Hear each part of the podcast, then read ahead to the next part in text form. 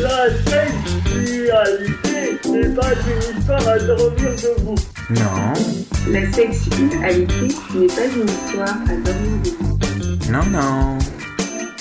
La sexualité n'est pas une histoire à dormir debout. Bah non. La sexualité n'est pas une histoire à dormir debout. Ah non, jamais.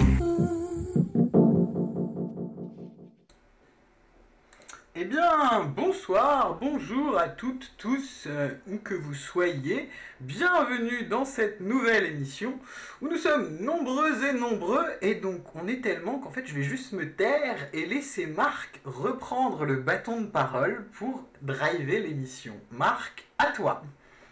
Merci beaucoup. Bonjour à tous. euh, bonjour à tous les auditeurs. Bonjour à tous les intervenants. Bonjour à tous ceux qui sont présents à cette émission. Alors, pour commencer, peut-être on va faire très bref, mais on va euh, peut-être euh, faire un peu le tour de la table virtuelle qui est devant mes yeux pour qu'on sache un peu euh, qui est là et qui fait quoi. Puisqu'on a la chance aujourd'hui d'avoir les membres de l'émission habituelle, bien sûr, plus deux, deux invités exceptionnels à tous les sens du terme, et euh, bien entendu toujours nos partenaires habituels, qui ne manqueront pas de rappeler leur nom et leur fonction. Alors, on va peut-être commencer euh, par euh, la première personne qui est à ma droite sur l'écran et qui est Benjamin. Après quoi, Benjamin, je te demanderai de passer la parole aux personnes qui suivent. À toi, le pompon. Rappelle-nous qui tu es et brièvement et pourquoi tu es là.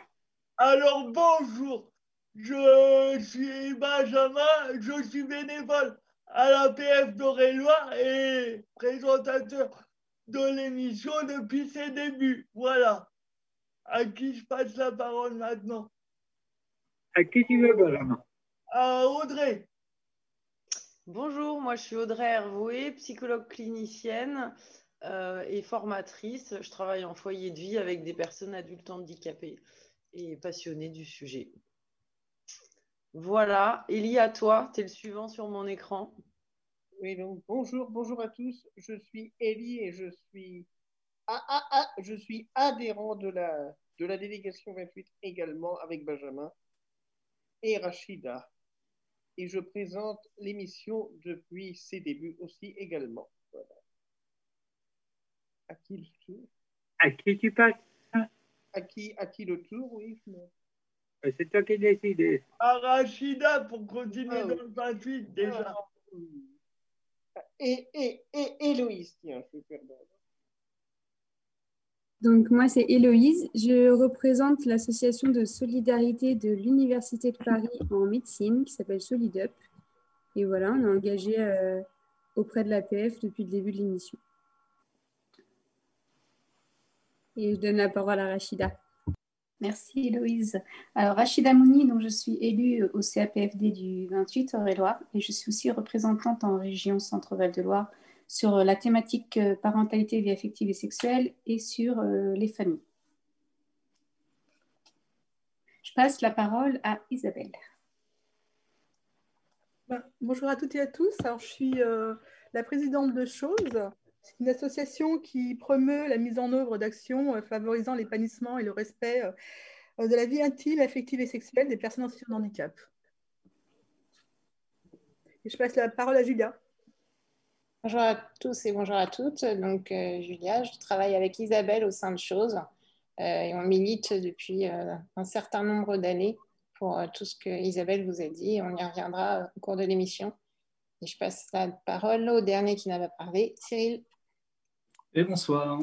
Euh, donc, je m'appelle Cyril, je suis en dernière année de conseil conjugal et familial euh, à Couple et Famille à Paris. Et je co-présente également cette émission depuis le début. Je suis très heureux de vous retrouver pour le, le sujet du jour. Et je repasse donc la parole à Marc. Eh bien, merci Voilà. Cyril. Le sujet du jour, qui vous n'aurez pas manqué de le remarquer, et euh, évidemment, le- les invités qui nous accompagnent le- seront exactement d'illustrer, c'est les... Ah, comment ça s'appelle? Déjà J'arrive jamais à me souvenir. Euh, Julia? L'assistance sexuelle, entre autres. Pourquoi entre autres? Parce que c'est un, un moyen parmi d'autres de vivre sa vie euh, sexuelle, intime et intime. Donc, ce n'est pas le seul. Euh, mais c'est malheureusement et heureusement, les deux en même temps, un sujet qui occupe euh, à la fois les associations, les personnes, les personnes en situation de handicap, leur entourage, les professionnels, les politiques. Donc, ça occupe pas mal de monde. Isabelle, tu peux peut-être compléter aussi. C'est c'est avant tout un moyen de, trouver des solutions pour les personnes qui n'ont pas accès à leur corps. Et donc, c'est leur permettre de, de trouver euh, euh, des solutions alors, euh, qui sont parfois euh, techniques et d'autres fois humaines. Donc, euh, la vie intime, affective et sexuelle, c'est large. Ça englobe beaucoup de choses, mais ça englobe aussi euh, l'assistance sexuelle. Quelqu'un peut-il euh, nous, par exemple, nous exprimer s'il y a un moment donné ou à un autre, il a pu faire appel et pourquoi à un ou une assistante sexuelle ou dans quelle mesure il ou elle pense que c'est nécessaire. Héloïse, est-ce que tu veux bien nous éclairer là-dedans? Alors non, moi j'ai jamais eu recours euh, à un assistant sexuel. Euh, c'est un, un sujet que, que j'ai découvert euh, cette année en parlant de la radio. Euh, parce que effectivement, d'après ce que vous dites, beaucoup de personnes en parlent, mais en fait pas tant que ça, hein, parce que moi j'avais jamais entendu parler de ça. Beaucoup de personnes en parlent, ça me sous-entend. Si on en parle, c'est qu'on n'en fait pas ou, ou simplement parce que c'est caché, à ton avis? Et les- encore les deux, mon capitaine. Ouais. Le- la situation en France sur l'assistance sexuelle est un peu particulière et même très particulière. On sait que ça existe, on sait qu'il y a des personnes qui sont assistants sexuels et assistantes et qui pratiquent, mais euh, comme c'est une, une, une pratique considérée comme illégale, euh, personne ne peut en faire véritablement la publicité. Euh, donc, Pardon, donc, en fait, on, on- en parle, mais en même temps, on n'en parle pas trop. Donc, on, on est un peu, euh, un peu entre les deux, je dirais.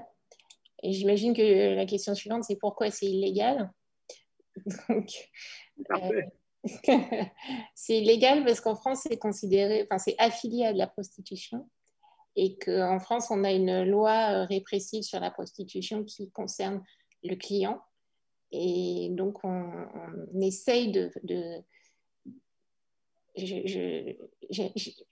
c'est assez difficile de, dire euh, switcher ou de, ou de détourner l'attention parce que c'est pas vraiment ça. En fait, on essaye surtout d'expliquer que l'assistance sexuelle, ce n'est pas de la prostitution et que euh, ça, vient en aide.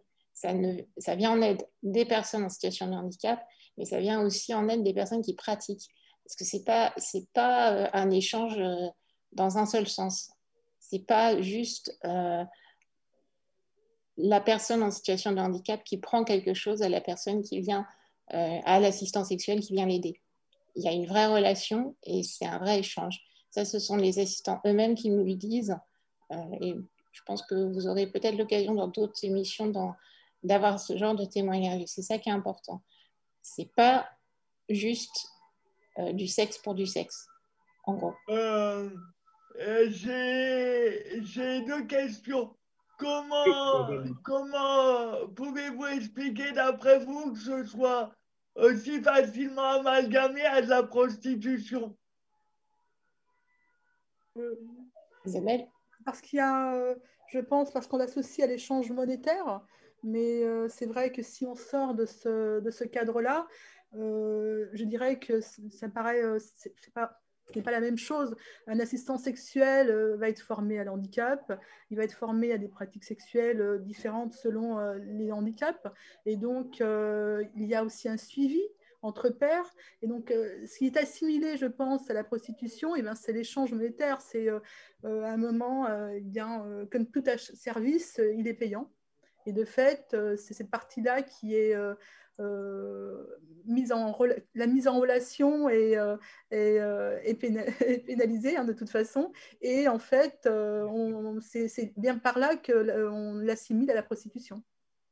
On a, excuse-moi. On a une question par Twitch qui nous demande comment font les personnes demandeuses pour prendre contact avec les dons sexuels ah, Est-ce que, est que euh, les personnes de choses qui ne sont pas qui ne sont pas des intermédiaires, qui sont simplement, hein, si je me trompe, euh, vous êtes une association, vous n'êtes pas, vous êtes, mais allez-y, répondez. On n'est on pas une association qui met en, qui met en relation, on n'a pas de service. Hein. Nous, on est bien là pour défendre. Euh, la... Ah, vous n'êtes pas proxénète alors? Non, on n'est pas proxénète. non plus. Euh, mais ça n'empêche pas qu'on défend quand même tout ça. Euh, enfin, pas la proxénétisme, hein, qu'on défend l'assistance sexuelle, évidemment. Euh, donc, on a, nous, si on nous prend en contact avec nous, on va remettre en contact avec une association qu'on connaît, qui forme les assistants sexuels. et en France, il n'est pas encore arrivé, mais il y a une association qui met en relation. Euh, c'est la seule. Euh, et puis après, je pense que les personnes ont, on rencontre des réseaux. Elles échangent entre elles. Tout à l'heure, on parlait des pairs. Eh bien, euh, les personnes se donnent des informations un peu sous le manteau quand elles, connaissent. Donc, c'est souvent comme ça que les personnes rentrent en contact. C'est bien pour ça qu'on on milite. C'est pour éviter justement qu'on ait des personnes demandeuses qui ne savent pas où s'adresser et qui peuvent tomber sur des entre guillemets, mauvaise personne. C'est-à-dire que tant que c'est pas reconnu, officialisé, euh, on peut tomber sur, on peut faire de mauvaises rencontres parce qu'on est dans une zone grise et la zone grise, elle n'est pas forcément euh, très safe ni pour les personnes en situation de handicap ni pour les assistants sexuels. Et c'est là, là, là-dessus qu'on milite, c'est pour sortir de cette zone-là, pour que ce soit officiel et pour que justement on n'ait pas des questions de ce style, comment, euh, comment entrer en contact ben, On aurait, euh, nous on milite pour la mise en place de services de, mise, de mise en relation de manière officielle, soutenu, entre guillemets soutenue par l'État, c'est-à-dire reconnue par l'État, qui, nous, qui nous permet d'éviter les, les, poursuites éventuelles euh, puisque si on fait de la mise en relation, comme tu l'as dit tout à l'heure, Marc, on va être accusé de proxénétisme aggravé parce que association en bande organisée. Donc, c'est tout ça qu'on veut éviter. D'accord. Oui, oui, tu demandais tout à l'heure euh, qui a eu recours. Euh, moi, de plus en plus, plus j'ouvre la parole sur la question de la sexualité avec les personnes que j'accompagne, euh, plus j'ai des demandes de ce type-là, puisqu'effectivement, euh, il y a une grosse frustration euh, sur, alors, soit assouvir des choses de son propre corps qui fait que le handicap, en fait, ne permet pas la masturbation, ou alors des enjeux autour de couples qui, finalement, bah, même s'ils ont envie de dormir ensemble dans un lit, du fait de leur handicap, il ne peut pas se passer plus. En fait, ils seraient euh, juste à côté l'un l'autre sans pouvoir finalement se positionner pour un rapprochement, euh, pour un contact plus sexualisé. Ah, attends, excuse-moi. Je veux dire, si je compte bien, hein, ça fait trois, euh, trois niveaux d'intervention possibles. Oui. Soit l'aide masturbatoire, soit le rapprochement des couples, soit une, une intervention plus entre guillemets classique, dans le sens où là, il s'agirait d'une pièce qui, de quelqu'un qui vient faire l'amour avec. Ça va plus loin, je pense. Hein. Euh, oui, pardon. Non, non, mais euh, c'est vrai que je ne mettais pas forcément trois plans, c'était plus trois idées des, qui étaient ressorties. Euh, et j'ai oublié ce que je voulais rajouter. Non, je crois qu'aussi, il y a une. Enfin, moi, je mets toujours une vigilance parce que souvent, en fait, derrière la première demande qui est j'ai envie d'une sexualité, euh, mais en fait, il y a des choses à évaluer. La personne, des fois, alors il y a tout un fantasme, il y a tout un imaginaire. Est-ce qu'elle est prête, pas prête? Finalement, qu'est-ce qu'elle attend derrière ça? Euh, Moi, je m'en souviens de m'être occupée d'un jeune quand j'étais aide à domicile euh, qui avait fait un AVC à 16 ans. Je l'ai connu à 23-24. Donc, il avait été coupé ben, au moment où il aurait pu développer sa sexualité. Il m'avait demandé de, voir. Alors, à l'époque, c'était une prostituée parce qu'on ne connaissait pas ce mot encore.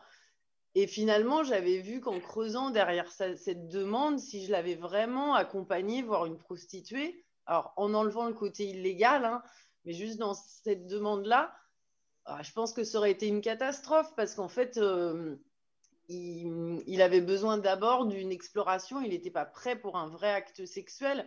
Et je crois que l'accompagnement sexuel, c'est aussi, euh, enfin, et avant tout, développer déjà quelque chose. On a beaucoup parlé du, rapport au corps, du rapport à la sensualité. Rachida, tu as bien décrit quand même plein de choses autour de ça.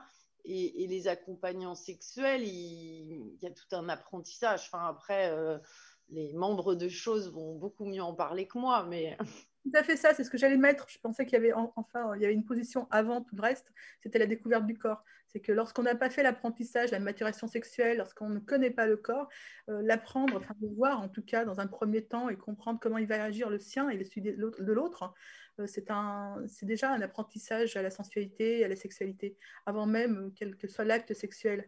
Donc euh, c'est important, je pense. Euh, lorsqu'on on a été coupé très jeune de, des, étapes de maturation auxquelles on, a tous naturellement, par les amis, par la famille, par les rencontres, par les films et autres, souvent les personnes sur handicap, elles ont les films et puis elles n'ont pas toujours la possibilité de voir leur corps elles n'ont pas la possibilité de voir le corps de l'autre, et puis elles n'ont pas toujours la possibilité d'avoir euh, la relation éducation, parce qu'on les a aussi coupé l'éducation, parce que l'éducation n'a pas fait l'effort non plus de se rendre accessible. Et donc, il y a tout, cela qui va se mettre en place. Et donc, je pense que si, euh, parfois, la science sexuelle joue aussi le rôle de l'apprentissage du corps, avant tout. Ah, excusez-moi, je, me permets de t'interrompre, puisque je vois que un nouvel intervenant est arrivé euh, qui vient nous accompagner justement ça tombe bien, puisqu'il est, sauf erreur de ma part, accompagnant, accompagnant sexuel, mais pas que, et il va nous expliquer ça. Bonjour Fabrice. Bonjour à tous, excusez-moi de mon retard. Mais j'étais sur Paris en train de justement faire une vidéo sur le sujet. Euh, Bienvenue. Oui, alors nous étions à parler en train de. Bah, est-ce que tu as entendu la fin de la conversation Oui, tout à fait. Ah, est-ce que tu peux prendre le relais euh, ah bah, je ne sais pas si je peux prendre le relais. En tout cas, ce que disait alors, je, euh, Audrey était tout à fait juste. Hein, effectivement, notre démarche, elle est avant tout de reconnecter les personnes à leur corps, avant tout, avant de parler de sexualité. Même s'ils ont beaucoup souvent de fantasmes et d'envie, euh, on voit déjà dans un premier temps comment le corps réagit et ce qu'on peut faire. Et souvent, effectivement, alors j'ai la chance, moi, dans mon métier, d'être masseur. Donc forcément, en, en commençant par le massage, par le toucher-massage, ça permet de se connecter à son corps et de voir comment le corps réagit et en fonction de ça, de voir si on peut aller plus loin. Et des fois, pas, ça ne se fait pas à la première séance, ça, prend un peu de temps des fois. des fois, ça peut se faire dès la première séance, hein. ça dépend vraiment du feeling, c'est pour ça qu'on prend du temps. Moi, une séance, ça dure minimum trois heures, donc euh, je prends mon temps. Je pense qu'entre le, entre le fantasme qui se font via les films, via tout, tout, ce que les autres leur apportent, et, la réalité, il faut, il faut qu'ils se reconnectent justement à ça, et puis et puis que ça monte crescendo, parce que bon, le rapport en lui-même, c'est l'aboutissement, pour moi, hein. c'est l'aboutissement. Au départ, il faut se reconnecter à son corps, euh, commencer par euh, du toucher, par tout ça. Et, et euh, je pense qu'il y a une déconnexion du fantasme et de la réalité, et c'est ça qu'il faut. Et justement, c'est ce que disait Audrey, si ce jeune homme avait vu une prostituée, malheureusement, je pense que ça l'aurait peut-être même chamboulé et qu'il n'aurait peut-être pas recommencé, le pauvre. Parce que la première fois, c'est important et il faut, il faut y, aller, euh, il faut y aller au rythme de chacun. La travailleuse du sexe ne va pas prendre une heure de préparation. Hein. C'est vrai. Bien rapide. Je discutais justement avec le papa d'un enfant handicapé qui a fait appel à nous là, cette semaine. Il a essayé différentes travailleuses du sexe. Bon, bah, elles font leur boulot, elles viennent, il faut que ça marche tout de suite. Si ça ne marche pas, elles repartent. Ça dure 20 minutes, une demi-heure.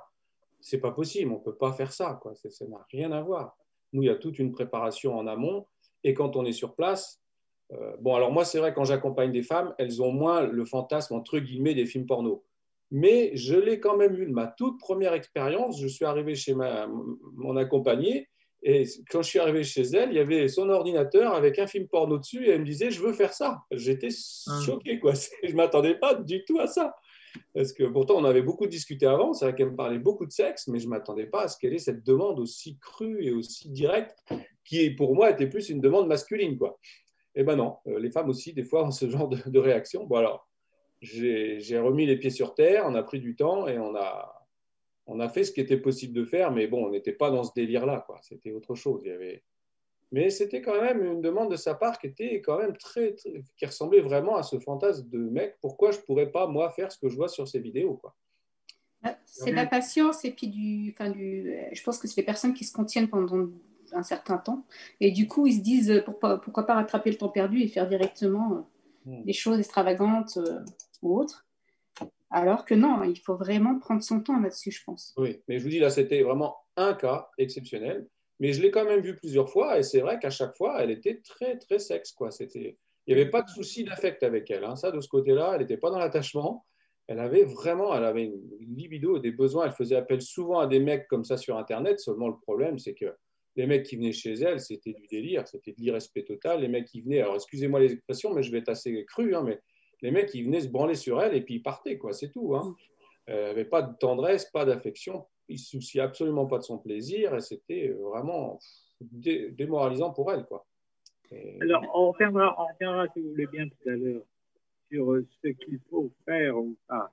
Par exemple, il est, il est, euh, il est dehors des, des choses à faire. Mais est-ce qu'on peut avoir une idée de l'état des lieux dans, en, en France, dans le monde? C'est-à-dire, par exemple, euh, Fabrice, euh, toi qui es un compagnon, euh, est-ce que tu peux nous dire globalement où euh, les accompagnateurs ou accompagnatrices euh, sont formés? Et d'abord est-ce qu'elles sont ils sont formés? Et puis comment ça se passe dans le reste du monde Isabelle et, et Julien. Ta question pour moi, c'était est-ce qu'ils sont formés et comment ils sont formés, c'est ça? Oui éventuellement euh, oui voilà. Bah, Formés, est-ce que enfin formé je veux dire est-ce que n'importe qui euh, par exemple euh, par exemple Jérémy qui est très très généreux peut devenir accompagneur des sexes euh, ah. Alors, euh, bon, quand il veut. Je ne suis pas sûr parce qu'effectivement, il faut physiquement pouvoir euh, porter des corps. Enfin voilà, il y a tout un, toute une approche du corps qui est quand même euh, vraiment délicate et qu'il faut être très précautionneux. Mais sinon, dans l'absolu, tout à chacun qui fait la demande pourrait. Mais il y a tout un questionnaire. On passe du temps à discuter avec les personnes avant de les sélectionner pour savoir quelles sont leurs attentes. Et ça, ça fait pas. Alors avant, c'était Marcel qui faisait ça avec Gilles. Aujourd'hui, bon, bah, c'est la nouvelle équipe. Euh, On n'a pas encore lancé la nouvelle formation, donc c'est nous qui allons gérer ça. Marcel né, c'est Gilles, euh, sont les fondateurs de d'APAS. C'est ça, sont les formateurs de la PAS et aujourd'hui, ils ne sont plus membres de la PAS. Ils sont, satellites, je veux dire. Marcel est toujours solidaire, mais il, a des problèmes de santé et il est un peu épuisé par, par tout ce qu'il vit depuis 10 ans et là, il a besoin de passer le relais. Quoi. Donc, on a une nouvelle équipe qui a repris avec un nouveau président qui est très motivé. Et euh, donc, on va voir comment vont se passer les futures formations. En tout cas, dans le passé, donc les personnes qui faisaient la formation, bon, moi le premier, j'ai passé euh, deux heures au téléphone avec Gilles à expliquer mon parcours, pourquoi je faisais cette démarche, pourquoi j'avais envie de faire cette formation. Euh, et encore, là, ça a été rapide, deux heures. En général, il passe beaucoup plus de temps à sélectionner les personnes pour faire les formations. hein. Et après, bah, sinon, on n'est pas très nombreux hein, sur le territoire. Malheureusement, il y a eu près d'une centaine de personnes qui ont été formées depuis 5, 6, 5 ans, un peu plus de 5 ans. Mais aujourd'hui, on est peut-être une quinzaine à exercer. Alors, c'est vrai qu'il y a des personnes qui ont, cette année, décidé d'arrêter à cause du Covid parce qu'ils ne veulent pas prendre de risques, ni pour eux, ni pour les personnes qui les accompagnent. Donc là, forcément, ça a encore une difficulté supplémentaire. Mais même si tout le monde était là, on n'est même pas une vingtaine vraiment présents euh, sur tout le territoire. Pour la passe. Une vingtaine de personnes qui ne font pas que ce métier-là. Ah, mais ce n'est pas un métier, attention, c'est vraiment Ah, important de préciser, ce n'est pas du tout un métier, ce n'est pas mon métier, c'est une pratique. Alors, bien sûr, moi, dans mon métier, je suis déjà dans l'accompagnement un peu sensuelo-sexuel, donc c'est une branche de mon activité, mais la plupart de mes collègues, hormis, à part ceux, enfin celles surtout qui sont travailleurs du sexe en profession, elles n'ont pas du tout de métier dans, dans ce domaine-là. Je connais même une personne qui est, qui est prof, j'en connais d'autres qui sont auxiliaires de vie. Enfin, c'est souvent des personnes dans le social, en tout cas proches de l'humain, ça c'est sûr, parce qu'ils sont touchés au contact de cette frustration souvent au, quotidien, et c'est pour ça qu'ils veulent faire cette démarche. Mais dans l'absolu, euh, tout le monde peut, peut, peut faire cette pratique, mais tout en sachant que ce ne sera jamais un métier. Enfin, c'est pas possible pour moi que ce soit un métier. Même mes collègues qui sont travailleuses du sexe, elles vont peut-être faire un accompagnement par semaine maximum avec une personne en situation de handicap. C'est tout. Ça prend tellement de temps. Ça... Puis voilà, c'est un autre. C'est vraiment pas. On passe pas un coup de fil, on prend rendez-vous, on se voit, terminé. Ça prend des heures à, organiser une rencontre. Même quand on, on s'est déjà vu, ça se refait pas forcément facilement comme ça, même la deuxième fois. C'est vraiment une préparation indispensable. Et Julia Isabelle, euh, comment ça se passe dans le reste euh, du monde Et historiquement d'ailleurs, comment ça apparaît tout ça? Alors, il y a Audrey et Benjamin qui voulaient prendre la parole. Peut-être qu'ils veulent compléter Pardon. Fabrice. Euh, c'est pas, euh, c'est pas la première personne qui veut essayer avec une personne handicapée, si je puis dire en, en parlant trivialement. Pour compléter ce que disait euh, Fabrice sur les formations, euh, c'est une démarche personnelle pour l'accompagnant, l'assistant, vous dites comme vous voulez. Euh, et ça prend du temps de devenir euh, un bon accompagnant. Donc, c'est pas, ça ne se déclare pas comme ça euh, par un claquement de doigts. Et donc, c'est tout ça qu'il est important de faire connaître et reconnaître. Euh, et je, je- je suis d'accord de dire que ça, c'est pas un métier, c'est une pratique, mais c'est pas un métier en tant que tel. C'est quelque chose qui vient en plus d'un autre métier pour les, les personnes qui sont assistants ou accompagnants, mais ce n'est pas leur métier premier. Et ça ne peut pas le devenir parce que c'est autre chose. C'est une, euh, une autre corde à leur arc, on va dire ça comme ça. Donc, Et euh, pour rebondir sur ce que tu dis, euh, il y a 15 ans en arrière, j'aurais été incapable de le faire. hein. C'est grâce à toutes ces années d'expérience de l'humain et de la relation d'aide dans mon métier qui me permettent aujourd'hui de, de vivre cette démarche sereinement en étant bien à ma place parce que ça, ça prend beaucoup de temps pour justement bien se positionner et pas faire n'importe quoi. Donc, vous ne Euh, vous considérez pas comme travailleur du sexe au final? Ou alors c'est propre à chacun je... Ouais, enfin, moi, le, terme, je m'en fous quelque part, parce que moi, dans mon Mhm. métier, en parallèle avec les valides, on peut me considérer comme travailleur du sexe, puisque maintenant, je fais de l'accompagnement pour valides. Donc là, alors là, je suis encore plus travailleur du sexe. Donc, euh, bon, ça ne me dérange pas. Moi, personnellement, ça ne me dérange pas. C'est surtout la connotation qu'a le public autour de ce terme, qui est vraiment gênante. Parce qu'il faudrait qu'on arrête de diaboliser ce terme. quoi. Bien sûr, bien sûr. Humaine. Je t'ai entendu faire le distinguo justement entre tes collègues euh, qui étaient euh, travailleurs du sexe euh, à temps plein, j'imagine, enfin à côté de ça, et toi qui as dit moi je ne suis pas travailleur du sexe. Pour ça je, je voulais savoir si c'était ton point de vue ou si c'était chacun le sien et, et comment, comment chacun Ah. se représentait le truc quoi. Je pense qu'une travailleuse du sexe aura peut-être un discours différent parce que peut-être que pour elle, ça fait partie de son job et que c'est un peu la même chose. Mm. C'est possible. Je ne sais pas, je ne vais pas parler pour eux. On, on nous posait justement la question par le chat. Est-ce que combien ça coûtait euh, la prestation d'accompagnement sexuel? C'est bien, Benjamin, tu as dit prestation et euh, pas autre chose. Euh, ben, je, la- je laisse Fabrice peut-être répondre. Il, il sera un peu de la... J'ai pas compris la question. Le coût. hein. Le coût. Ah, le coût. Alors, euh, pour moi, euh, enfin, officiellement, la PASS préconise le tarif de 150 euros pour une prestation qui dure entre une heure et demie, deux heures, voire trois heures. Voilà, moi, c'est ce que je fais jamais moins de deux heures, c'est impossible, c'est toujours autour de trois heures. Et c'est 150 euros. Mais bon, quand il y a du déplacement, il faut payer le déplacement. Quand il y a l'hôtel, il y a l'hôtel en plus. euh, voilà. Donc, après, moi, je fais souvent aussi, comme je me déplace souvent loin, parce que je fais que les femmes, elles sont, elles sont rarement à Lyon. Ça m'est arrivé deux fois de faire un accompagnement à Lyon. C'est souvent à des centaines de kilomètres. Là, du coup, je passe la soirée, la nuit, et je reviens que le lendemain. Donc là, je fais, euh, je passe euh, pratiquement 12, 13, 14 heures sur place. Et donc là, ça coûte deux fois plus cher. Ça fait cher la passe. Oui, ça fait cher la passe, ouais, comme tu dis. Bon, enfin, non, c'est pas si cher que ça, parce que quand j'y passe 12 heures, quand, quand je connais mes collègues, entre guillemets, travailleurs du sexe, quand ils veulent passer une nuit avec un, pa- avec un client, c'est 1000 euros la nuit. hein. Euh, moi, je prends 300 euros pour passer 12 heures. Alors, c'est- c'est loin d'être le tarif euh, habituellement proposé. Et comment tu te situes du coup, alors par rapport à la loi, justement, on parlait des enjeux autour du proxénétisme. Mhm. Toi, là, du coup, tu nous en parles euh, ouvertement, sous ton nom. J'ai déjà entendu d'autres pod- podcasts avec Sibelle Oui, où tout tu à en fait. parles aussi ouvertement. Bah, alors, Sibelle, c'est son métier, travailleuse du sexe, hein, donc euh, elle l'assume Oui, oui, elle défend. euh, Donc elle les défend complètement. Elle fait partie en plus du syndicat des travailleurs du sexe, donc euh, elle est hyper militante. Euh, moi, donc, je suis, euh, je suis donc au départ thérapeute, hein, mais de par ma pratique dans ma thérapie, où je peux aller jusqu'à un acte sexuel, je deviens automatiquement travailleur du sexe par, par, par conséquence. Donc, j'assume totalement cette position.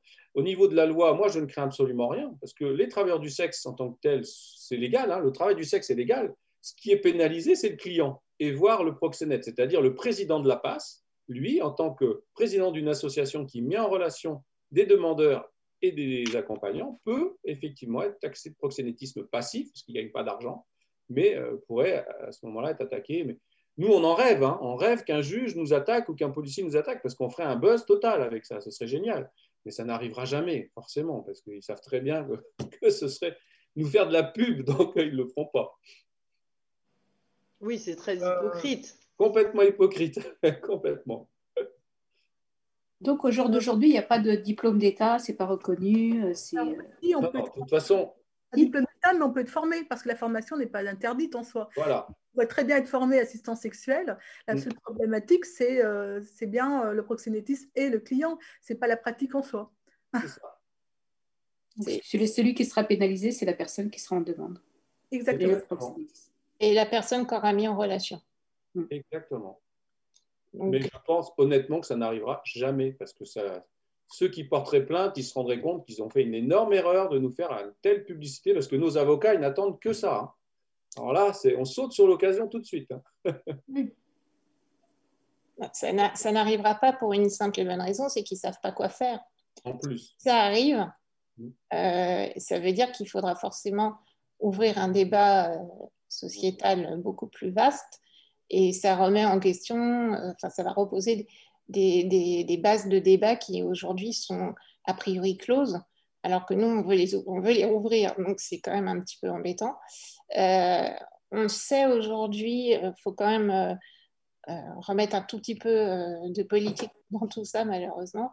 Euh, L'année dernière, juste avant euh, les joies du confinement, euh, on a quand même eu euh, notre secrétaire d'État, euh, Sophie Cluzel, qui a de nouveau parlé d'assistance sexuelle, de vie affective et de vie intime, en, demandant de nouveau au comité consultatif national d'éthique de, retravailler sur cette question-là et de redonner un avis. On attend la publication avec une certaine impatience. On espère que ça a évolué dans, leur, euh, dans leur vision, parce que la, dernière fois que le CCNE a parlé, euh, c'était pas très favorable et ça nous a bien embêtés.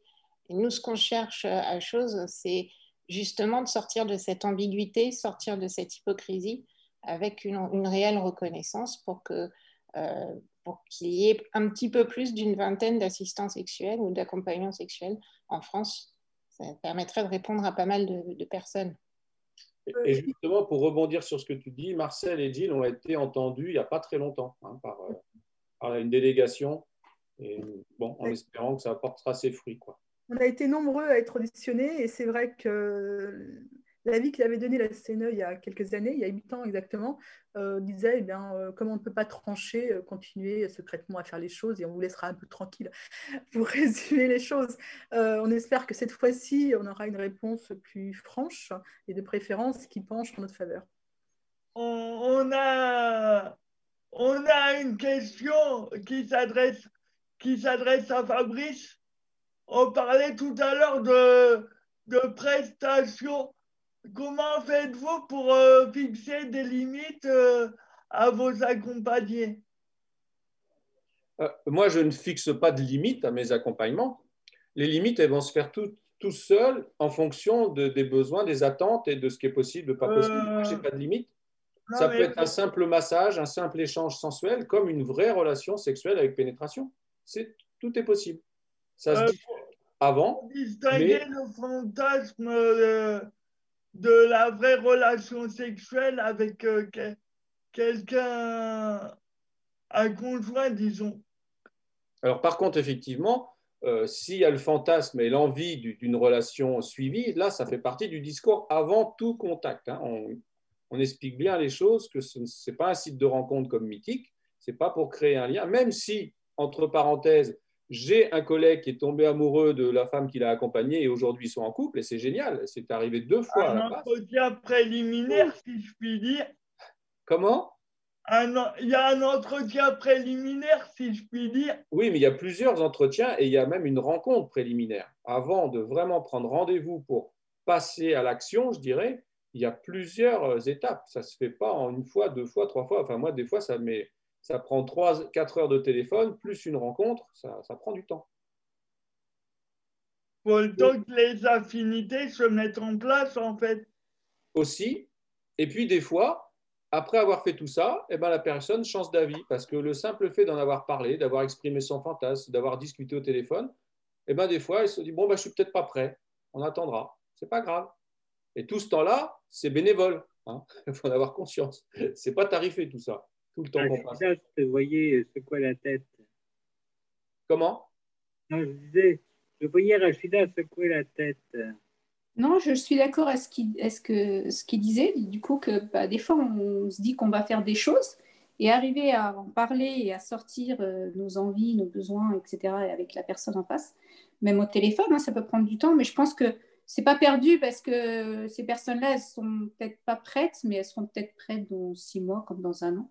Donc, c'est peut-être pas perdu, c'est du temps que tu passes euh, en communication, on va dire. Mais c'est pas perdu. Mais, je pense que oui, hein.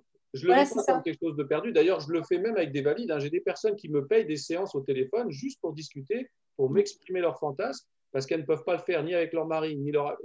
J'ai eu une patiente comme ça qui avait un amant et un mari, et ben elle me payait des séances pour me parler à moi parce qu'elle ne pouvait pas parler avec les deux. Je trouvais ça incroyable. Bah, moi, j'ai déjà du mal avec un, alors avec deux, je me dis comment ça va être? Avec un amant ou un mari? Les deux. Et puis parfois, je pense qu'il faut des intermédiaires, justement. C'est pas parce qu'on a un amant, un mari ou même deux amants qu'on n'a pas besoin d'échanger avec quelqu'un d'autre juste pour communiquer des, des, choses à qui on a besoin de dire. Mais c'est plus facile parfois un anonyme qu'on ne connaît pas qu'avec des personnes qu'on connaît parce que justement, on, on, on espère ne pas être jugé. Donc, c'est plus simple. C'est vrai. Puis, euh, la sexualité, c'est tellement personnel. Déjà, nous-mêmes, comment est-ce qu'on se connaît vraiment sur, sur, nos besoins, nos envies? C'est tellement compliqué ce sujet qu'en parler à quelqu'un, et surtout quelqu'un autour de nous, bah, on va être jugé. Mais à un extérieur, une personne euh, hors, qu'on verra peut-être même plus parce qu'on l'a eu au téléphone une fois et on aura plus euh, l'occasion de, le revoir. Au contraire, un étranger, c'est encore mieux. Parce qu'on se dit que bah, le sujet va être clos et que personne ne va savoir. Mais euh, c'est vrai que c'est un sujet compliqué. Et même de se connaître soi-même au niveau euh, de sa sexualité, c'est compliqué. Parce que c'est un travail sur soi. C'est très, très, euh, très compliqué. Pour être assistant ou accompagnant, il faut faire un sacré travail sur soi, sur sa propre sexualité. Hein. J'ai beaucoup de collègues qui ont arrêté rapidement parce qu'ils se sont rendus compte que ça, qu'ils ne géraient pas effectivement, émotionnellement, ni par rapport à leur conjoint ou leur conjointe. Enfin, c'est on, arrive là-dedans, même moi le premier, on arrive là-dedans, cuit les petits oiseaux, on va faire le bonheur à tout le monde, et en fait, euh, on se prend une grosse baffe, et on se rend compte que c'est un énorme travail à faire sur soi. J'ai failli arrêter, moi, les, six premiers mois, parce que ça, c'était compliqué quand même. Hein. D'où l'importance euh, de la formation, de l'accompagnement. Euh, ce sont des éléments qui permettent c'est du suivi thérapeutique qui se fait entre nous aussi. Oui, oui, oui, oui. Ça, ça, ça, donne vraiment euh, du sens à, cette pratique-là. Et elle ne peut pas être que solitaire et elle ne doit pas être que solitaire, c'est impossible. Euh, justement. attends, Benjamin, excuse-moi. Élie voulait prendre la parole depuis tout à l'heure. Je ne dis pas euh, que tu dois parler. Oui, parce que c'est ce que je disais tout à l'heure, parce que, comme j'ai écrit, non, parce que tout à l'heure, en ouvrant l'émission, on parlait de comme quoi si au, niveau du toucher sexuel, non, de la personne, non?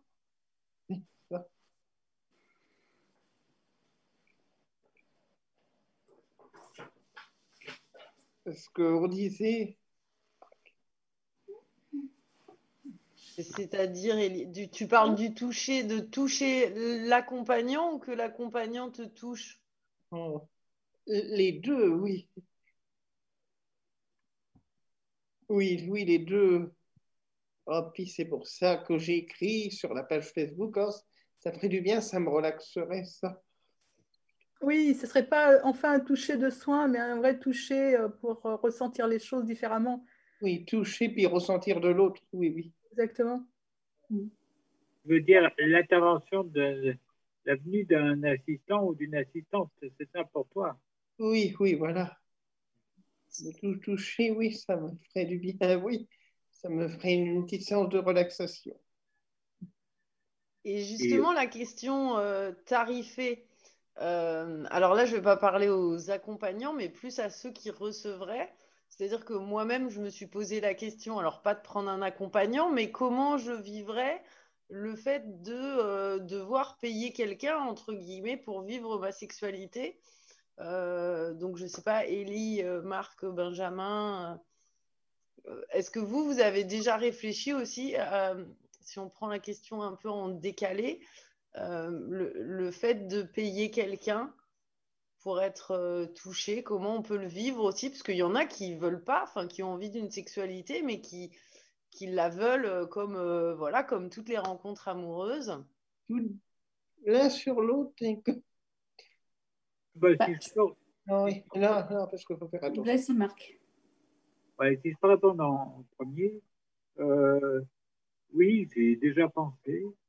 J'y ai déjà pensé euh, pour euh, me faire aider, euh, pas seulement pour une pratique euh, individuelle, mais, euh, enfin, je veux dire, pas de type masturbatoire, mais euh, pour effectivement une aide à, à, à un acte sexuel avec quelqu'un, euh, quelqu'une, en l'occurrence, excusez-moi, et euh, euh, qui, était également en situation de handicap.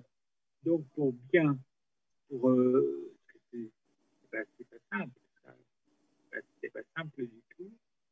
Et, mais, mais bon, c'est une- un- c'est pas seulement une réponse euh, individuelle.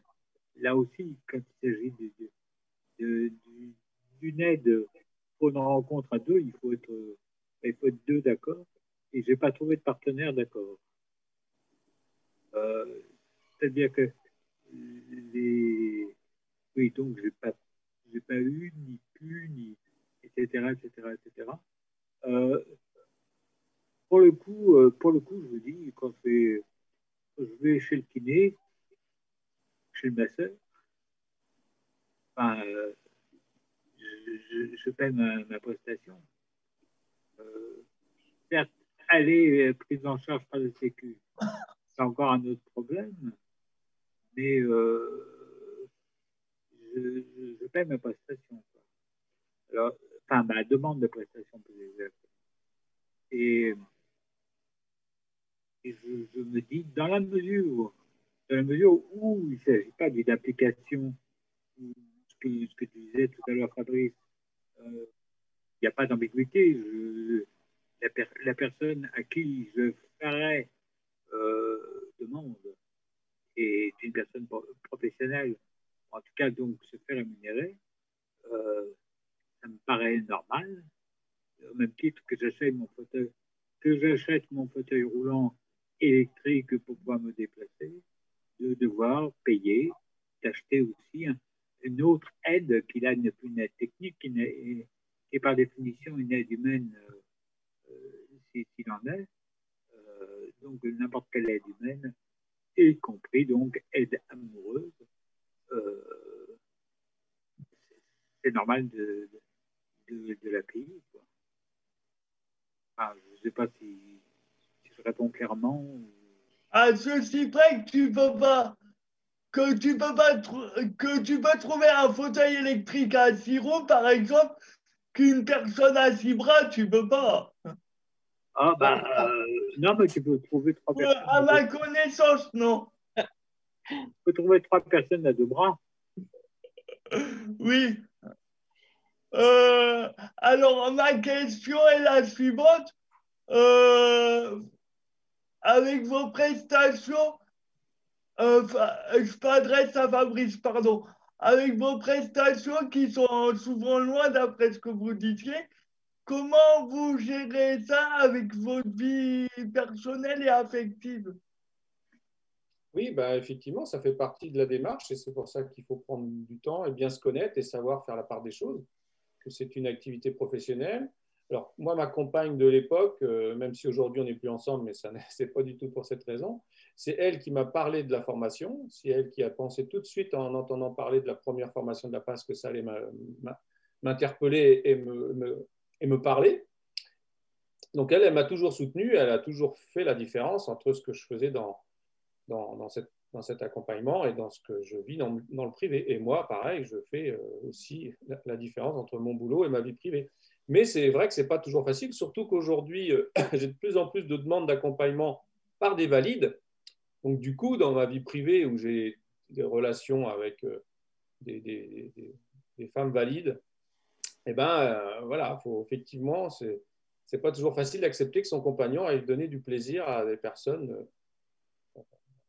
Ça, c'est, c'est un travail à faire sur soi et une discussion dans, dans la relation à deux. Et c'est pour ça aussi que j'ai beaucoup de collègues qui ont arrêté à cause de, de, de, du conflit qu'il y avait dans le couple. Hein. Ça, c'est sûr. Euh, tout est aussi une question d'ouverture d'esprit, de d'ouverture d'esprit sur ces sujets-là. Tout à fait, d'ouverture d'esprit et puis de, d'accueil, d'avoir conscience que, que, cette pratique que l'on fait, ça ne remet pas en cause du tout le couple, hein, c'est vraiment quelque chose à part, c'est notre boulot et ça n'a rien à voir avec nos... Alors, il faut accepter qu'on qu puisse donner son corps et même une partie de son âme, entre guillemets, à quelqu'un, parce qu'effectivement, quand on fait ce genre de pratique, il n'y a pas que le corps qui s'implique, hein. l'esprit s'implique, euh, l'émotion s'implique, il y a de la fête forcément qui s'applique. Euh, donc, il faut accepter euh, le partage. Pardon, excusez-moi. Euh, sinon, la relation manquerait de sincérité. Exactement. Et ça, se, et ça se ressentirait tout de suite dans le rapport, euh, dans le rapport entre vous et la personne. Après, chacun est différent. Je sais que j'ai des collègues qui n'embrassent pas, par exemple. Voilà, ça, c'est quelque chose qu'ils ne veulent pas faire. Ça, c'est chacun voit ses limites, sait ce qu'il peut faire. Voilà, c'est c'est à chacun de, de, sentir ce qui est possible pour lui. Oui. Est-ce qu'embrasser, c'est, c'est, il y a du relationnel derrière, il y a du, il y a du sentiment? Oui. Pour moi, embrasser, c'est beaucoup plus affectueux et beaucoup, ça implique beaucoup plus qu'un acte sexuel pour moi. Mais euh, encore une fois, ce que dit Fabrice, c'est, c'est intéressant, c'est que ça veut dire que c'est différent selon les personnes, en fait. Et ça va être aussi, enfin, tu me reprends si je me trompe, mais c'est les échos aussi qu'on a eu, puisqu'on a on connaît à peu près les mêmes assistants et accompagnants, euh, c'est aussi euh, selon la personne qu'on va avoir en face de soi. Qu'il y a des pratiques qu'on ne va pas vouloir faire avec quelqu'un, qu'on acceptera avec un autre ou une autre. Ça va vraiment dépendre euh, de, de, bah, de, la relation, en fait, de ce qui va se tisser et, de, et du cadre qu'on veut donner à cette relation-là. Que ce cadre-là, il n'est pas aussi fixe qu'on pourrait l'imaginer. Et par contre, c'est toujours, euh, entre guillemets, euh, professionnel. C'est-à-dire que c'est pas, à part euh, les quelques situations dont tu parlais et que je connais aussi, où euh, il y a une histoire d'amour qui s'est déclenchée derrière, euh, ça reste professionnel. Et c'est quand même important de, de, noter ça. Enfin, je dirais, Marc parlait de son kiné, on développe aussi une relation affective avec ses soignants, quels qu'ils soient. Mais euh, pour autant, il y a des choses qu'on va se permettre avec certains et pas avec d'autres. Bah, là, c'est à peu près la même chose. Euh, on est dans ce même cadre, sauf mais que ça touche la sexualité, ça touche à l'intime de l'intime. C'est vrai, mais moi, j'essaie quand même d'être le même avec tout le monde et que c'est plutôt moi qui m'adapte en fonction de chacun, parce que chacun a des demandes différentes. Et moi, j'essaye vraiment de, de, de m'impliquer de la même façon. Et en fonction, des femmes que j'ai rencontrées qui voulaient absolument m'embrasser et j'acceptais, et d'autres qui ne voulaient pas le faire parce que justement, ça permettait de mettre une barrière. Et bien, ok, super, on, va faire ça. Je, comment dire, je, je repense à quelque chose qui a été abordé tout à l'heure euh, succinctement, puisque je pense que c'est toi, Julia, tu as, euh, chopé, euh, enfin, chopé, hésité ou, enfin, ou pas hésité, tu as parlé d'accompagnement, d'accompagnant, pardon, ou d'aidant. Il y a un débat là-dessus. Non, apparemment, non. Julia a dit assistant ou accompagnant, mais que ça n'avait pas d'importance. Ouais parce que, euh, quel que soit le mot, le, le, sujet est toujours le même. Hein, mais euh, peut-être. Euh... on ne dit pas aidant parce que aidant, ça, ça rapporte aux proches. Et donc, ça, ça peut amener une confusion euh, euh, pour les personnes en situation de handicap. Comme déjà les aidants font beaucoup de choses et parfois vont un peu loin pour aider justement leurs proches, euh, on n'utilise pas le mot aidant du tout pour le coup. Mais Julia, si tu veux, puisque c'est à toi qu'on s'est adressé. Oui, oui, assistant ou accompagnant, accompagnant on, a, on a toujours cette, cette difficulté terminologique euh, mais après, l'essentiel, c'est qu'on s'accorde sur ce qu'on y met derrière, sur la définition qu'on veut y donner.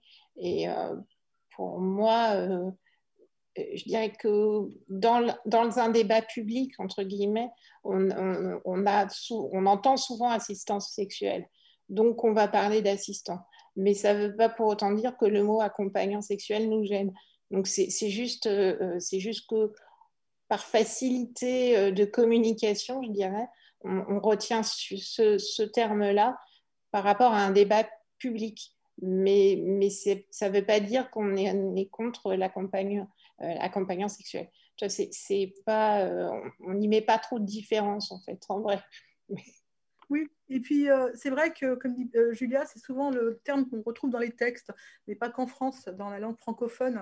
Euh, si on prend des textes en Belgique ou en Suisse, puisque tu parlais de, de l'étranger, eh bien c'est souvent ce terme-là qu'ils utilisent, et c'est pour qu'on ait une, cohérence, en tout cas tous, lorsqu'on parle la même langue, pour qu'on comprenne de, quelle, quelle, situation on parle. Parce que si on commençait tous à utiliser un terme différent, on pourrait plus se comprendre et plus s'entendre. Et là, c'est vrai que la terminologie nous aide, lorsqu'on parle d'assistance sexuelle, en tout cas dans les pays frontaliers de langue française, tout à chacun comprend de quoi on parle.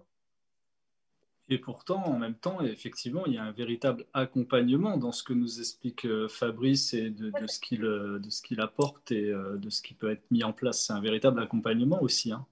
Pas, ça sonne pas faux, c'est ça que je veux dire. Hein. Ah non, pas du tout, parce que nous, on parle souvent de service à l'accompagnement sensuel et Bien. Sûr. Donc, euh, de fait, euh, on, pense que ce terme va, convient parfaitement. Je pense que véritablement, et Julia le dit très bien, c'est une, terminologie politique. Il fallait en trouver une qui fasse consensus avec tout le monde. Et c'est celle-là qui est ressortie. Mais il est vrai que ça aurait pu. Euh, et puis, je pense parce que comme on a souvent des accompagnants à la vie pour des tas de choses, on, il y a quand même eu, on a évité de, mélanger les termes. Je pense que c'est surtout ça. Mais l'un ne, ne, ne veut pas dire l'autre. Enfin, je pense qu'autant pour Julia que pour ça moi. Ça s'annule pas, bien sûr. Il n'y a, pas, il a pas de différence idéologique derrière, en fait. Bien sûr. C'est ça que je veux dire. Moi, j'aurais une question au niveau européen ou même au niveau mondial. Hein. Qu'est-ce qui se passe dans les autres pays que nous, on n'a pas et est-ce qu'ils sont en avance là-dessus par rapport à nous? Alors, euh, certains pays le sont de fait, hein, parce qu'ils ont déjà une liberté sexuelle Ils ont moins de tabous, je dirais. Euh, si on, certains pays, euh, si on prend l'Allemagne, euh, ils ont une vue holistique du corps. Une vue holistique, c'est l'ensemble de, la personne. Et de fait, si on amène un service à la personne, il faut amener un service dans sa globalité et totalité. si on prend l'Allemagne ou d'autres pays comme ça, ou la Suisse, par exemple, qui a, beaucoup avancé sur ces sujets-là. tout à l'heure, on parlait de, ce que fait les, autres pays. La Suisse fait, fait, des formations et elles sont très, très proches de ce qu'a pu décrire Fabrice. Euh, sur une année, sur euh, les pères qui, se, qui viennent s'entraider et, se, échanger entre eux, etc., le temps qu'il faut pour se former, etc. Donc tout ça, on peut le retrouver euh, en Suisse, en Corse, à Corse solidaire, on le retrouve parfaitement. Et les échanges qu'il peut avoir, les textes qu'on peut retrouver. En Belgique, ils sont aussi un peu dans la même mouvance que les, que les Suisses. Euh, et euh, la Hollande est un peu différente puisqu'elle, euh, c'est la sexualité qui est légale. Donc, à une période, je pense que c'était remboursé par la sécurité sociale, un peu comme l'Allemagne. depuis un certain temps, il me semble que ce n'est plus parce que les, les, Hollandais estiment que s'ils si, sont inclusifs, et eh bien, tout à chacun doit faire comme toute la population. Et donc, si un tel paye pour un tel service d'une travailleuse du sexe, et eh bien, la personne handicap, puisque c'est légal, fera la même chose. Euh, aux États-Unis, ça dépend des États. En Espagne, c'est euh, la Catalogne euh, qui, a une légalité sur, sur les travailleurs du sexe. ils ont une réflexion, il y a beaucoup de choses sur YouTube sur l'assistance sexuelle. donc, je pense qu'ils font aussi la différence. En tout cas, ils souhaitent faire la différence. Et l'Australie est, plutôt ben, comme les pays où il y a une liberté sexuelle, avec cette liberté sexuelle qu'on peut retrouver peut-être en, en, Hollande ou ailleurs. Il y a des pays surprenants comme l'Italie ou ou Israël, euh, qu'a priori, euh, enfin, comment ça se passe dans ce pays-là, par exemple? Bah, je connais moins l'Italie. Je suis désolée, là, pour le coup, je peux moins me, me prononcer. J'ai moins cherché sur, ces, euh, sur les pays latins, étrangement, je ne sais pas. euh, Peut-être parce qu'ils sont euh, euh, moins dans, dans l'ouverture sexuelle. Donc, euh, mais peut-être que Julia, toi, tu as d'autres informations que je n'aurais pas. Euh, il me semble que c'est un, c'est un service rattaché à un côté très médical, Euh, mais je n'ai pas, euh, pas tous les détails en tête. Euh, en fait, ce qui est assez étonnant quand on regarde à l'étranger, c'est qu'on va trouver des pays qui ont des approches, comme l'a dit Isabelle, à la fois sur le handicap et sur la sexualité très différentes de la France. Et ça leur permet d'avoir des législations qui autorisent l'accompagnement ou l'assistance sexuelle beaucoup plus facilement sans avoir autant de débats qu'en France. Donc c'est assez, euh, contradictoire. Et effectivement, en Italie, je crois qu'ils avaient commencé à, débattre, mais je ne sais plus trop où ça en est. Et en Israël, il me semble que c'était rattaché à un, service médical. Euh, donc c'est euh, en gros, c'est une infirmière qui fait une spécialité, mais j'ai peur de dire une bêtise. Je ne suis pas sûre de, du cadre exact. Mais en tout cas, c'est c'est des pays qui, a priori, on n'a pas l'impression qu'ils seraient. Euh, on dirait plutôt, bah, ils vont être un peu fermés sur le sujet, et en réalité, pas tant que ça. Donc, c'est vraiment. euh, c'est- très étrange comme les approches. Oui, c'est pour ça que, pour ça que j'ai évoqué. Mais, je, pense que euh, c'est aussi par rapport à leur, à leur vision sociétale où ça va être, bah, on prend l'individu et on va essayer de l'aider dans, dans toutes les parties de sa vie et la sexualité en fait partie, donc il faut trouver des solutions quand il y a un problème. Et dans Il les... de- Excuse-moi. N'y a les- pas de politique européenne, c'est juste la question, parce que ça a à voir avec ce que j'avais demandé avant. Il n'y a pas de politique européenne euh, globale. En fait, c'est chaque pays fait comme il veut. Il n'y a pas de politique globale sur le handicap. Euh, tout à chacun a une, politique différente. Euh, il y a l'inclusion complète et totale avec l'accessibilité et, le forcing. Si on prend les États-Unis, il y a une, loi, une réglementation et tout doit se rendre accessible. Si ça n'est pas, la personne porte plainte et généralement elle, réussit à, à obtenir ce qu'elle souhaite. Donc, euh, à tout à chacun, avec sa manière et sa vision et ses lois, vont, euh, vont amener des, propositions différentes, comme le disait Julia. Et euh, c'est vrai que moi, en tout cas, euh, avec toutes mes lectures, j'ai l'impression que plus le pays est inclusif, hein, plus il est accessible et plus il permet d'ouvrir des, des, possibles. Étrangement, hein, on pourrait penser que c'est l'inverse. Mais non, en fait, c'est que euh, à un moment, on se dit, bah non, pourquoi pas Euh, voilà. Et, et c'est ça qui est intéressant, c'est que c'est pas les pays les moins accessibles, les moins inclusifs qui sont contre. C'est souvent ceux qui, qui sont le plus ouverts à tout. Aux C'est, besoins, aux besoins de l'être humain, enfin, à tous ses besoins. la santé humaine dans sa globalité et l'éducation la globalité de la personne. Et donc, euh, la question ne, ne- ne se pose moins. Et on peut regarder en France, on- on- il existe une loi pour l'éducation sexuelle dès la, plus, la petite enfance, et on a beaucoup de mal à la faire appliquer parce que euh, pourquoi on devrait apprendre aux enfants que- comment ils sont formés, leur corps, etc. Alors qu'on ne parle pas de sexualité, hein, on parle que de corps, hein, de s'approprier son corps, la différence, le corps de l'autre, etc. Et euh, même ça, c'est complexe. Donc, ce n'est pas qu'une problématique handicap, c'est vraiment la problématique de l'éducation sexuelle en tant que telle. Le genre, le genre, on apprend, on apprend aux petites filles, enfin avant c'était comme ça, les petites filles doivent jouer à la poupée, les garçons doivent jouer avec des voitures. On leur apprend ça dès des petits et du coup maintenant on commence à comprendre qu'il ne faut pas euh, euh, influencer les, les- les- les jeunes enfants et euh, leur laisser euh, le, libre, le libre choix. Ah, faut dire aux enfants que leurs corps sont formés par euh, le sperme. Comment ça? Je veux dire pareil. Alors, pas, pas que, Ellie. Du coup, il faut quand même euh, du sperme et du coup euh, une ovule. Il y a deux choses. Ah oui, oui, oui, oui. Si, tu mets, que- si tu mets que du sperme, tu n'auras pas de bébé. Tu auras du sperme qui se promène, mais ça n'ira pas beaucoup plus loin.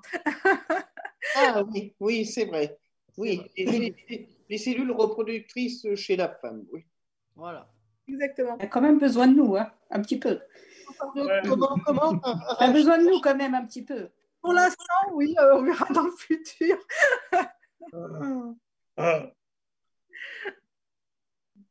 Donc, et là, pour le coup, ça, ça a fait retomber de tous les, les échanges. Donc, Marc, tu, tu relances les...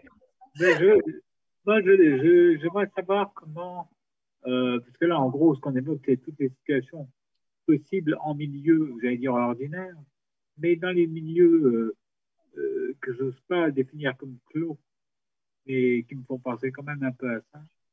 Je pense bien sûr à tous les foyers et autres, et, et aussi les, pourquoi pas les prisons.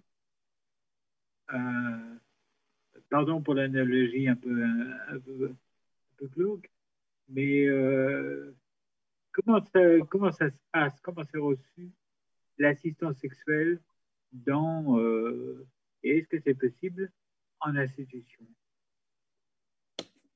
Est-ce que l'assistance sexuelle est possible en institution?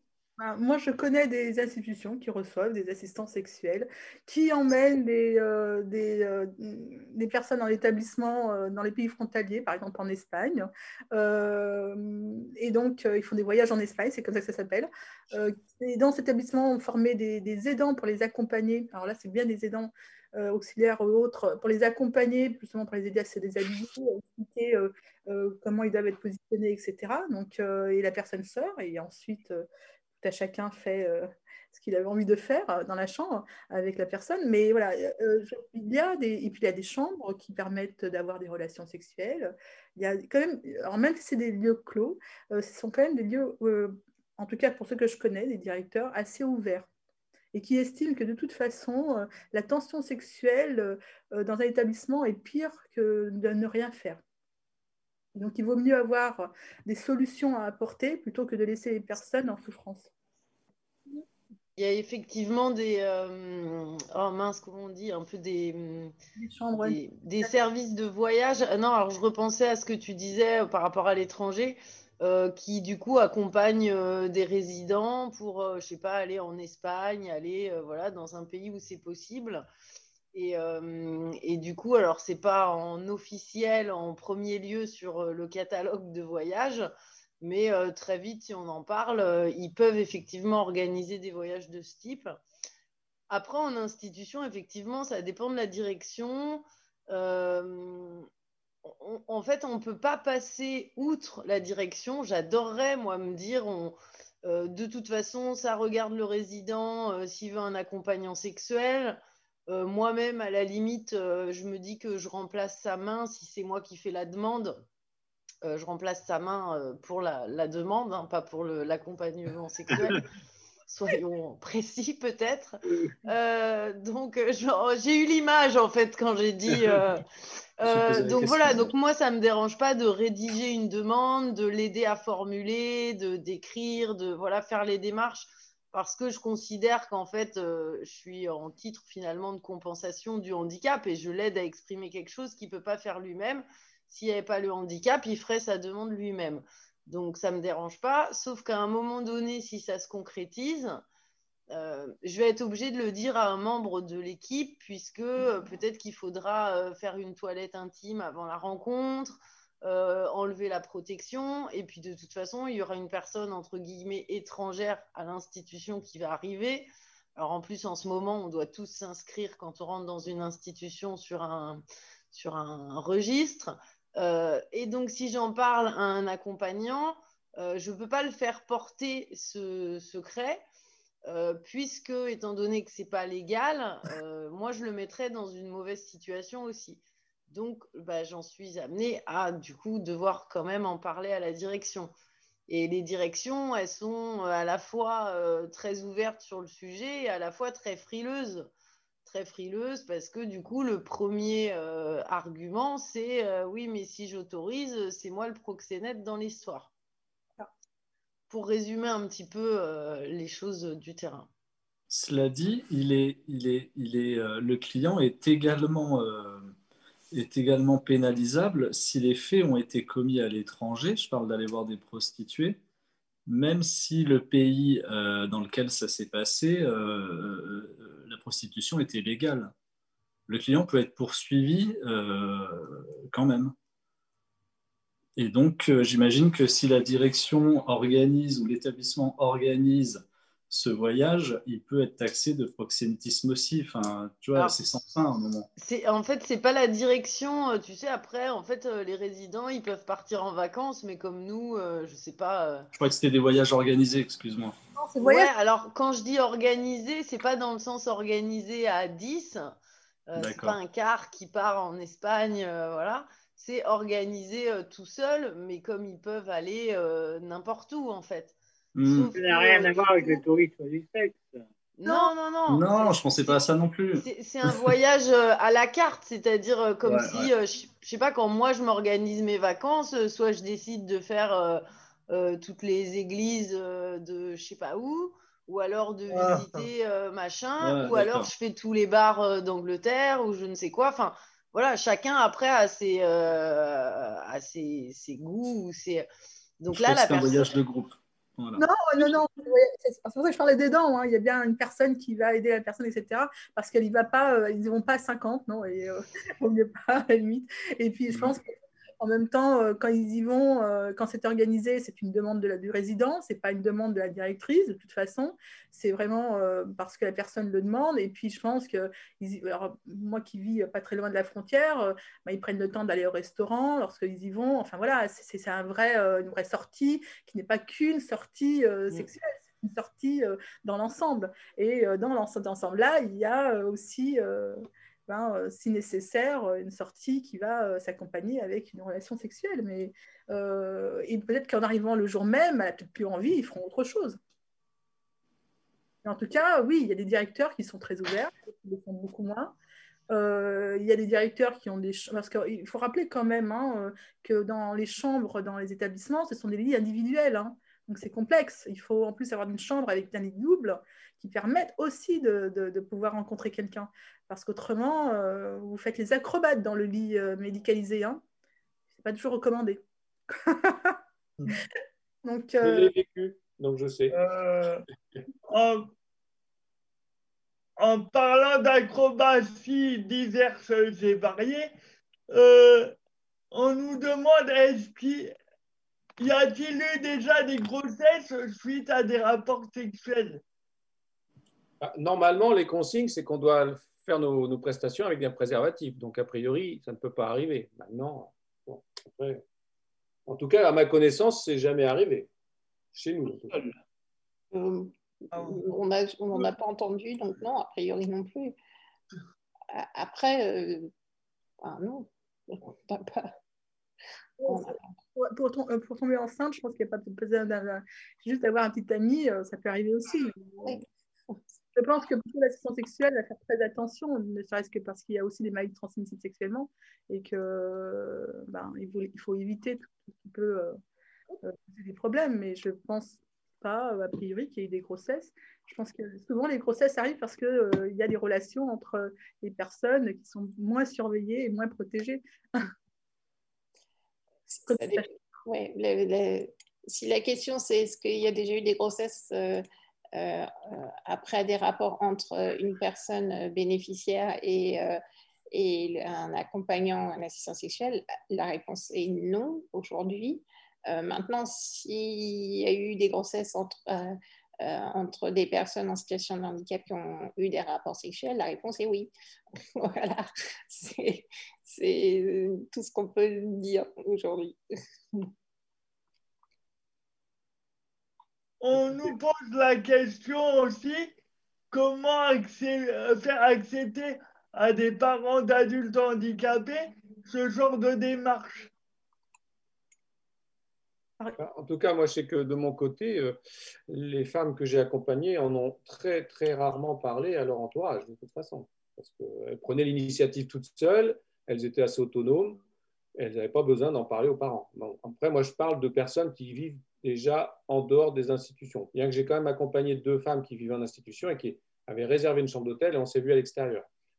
Donc après, euh, il y a des parents, il faut, quand même savoir qu'on a beaucoup de parents qui nous appellent eux-mêmes hein, pour justement la détresse de leurs enfants et qui, justement font la démarche à leur place. J'ai encore eu un père justement euh, cette semaine qui est prêt à, faire des kilomètres pour emmener son fils euh, et passer un week-end dans le sud, plus près de l'accompagnante, parce que l'accompagnante n'a pas envie de se taper euh, toute la journée sur la route, surtout en plus avec le couvre-feu aujourd'hui.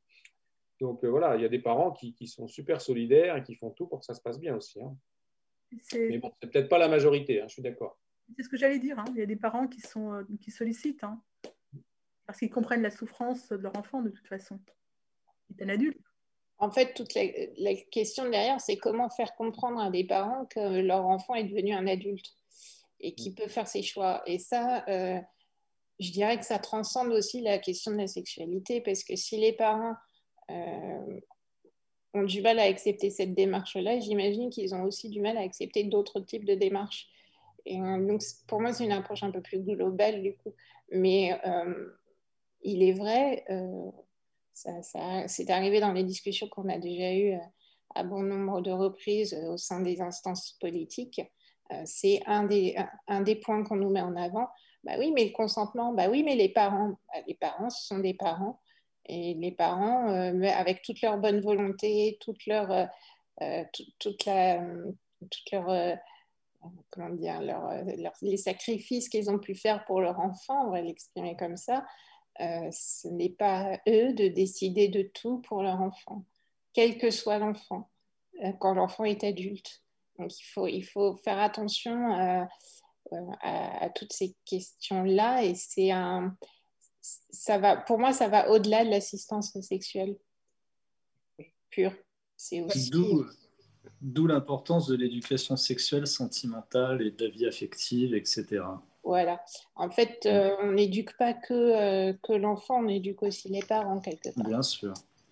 C'est à l'adolescence que, que, que, le corps de, de l'enfant, du parent change, en fait et que là, petit à petit, commence à rentrer dans la vie adulte.